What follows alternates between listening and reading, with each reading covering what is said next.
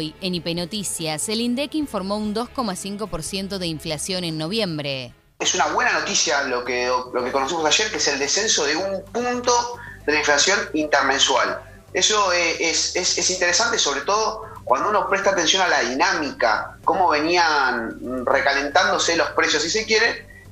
Esa caída de un punto es, es interesante, es la más baja del año, como, como ustedes decían.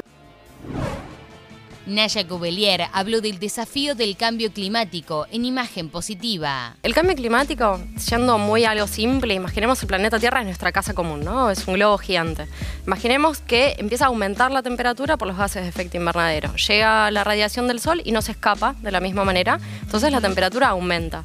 Pero temperatura es energía, o sea, pensemos que cada vez más todos los eventos climáticos van a ser más extremos. A un año de la aprobación de la ley de interrupción voluntaria del embarazo, ¿se cumple en todo el país? El proyecto Mirar se lanzó hace un año justamente con la idea de contribuir para monitorear la implementación de la ley, que como ustedes bien han dicho, es el primer año y necesitamos permanentemente tener un, un buen ojo que mire hmm. lo que está sucediendo para corregir lo que haya que corregir, denunciar lo que haya que denunciar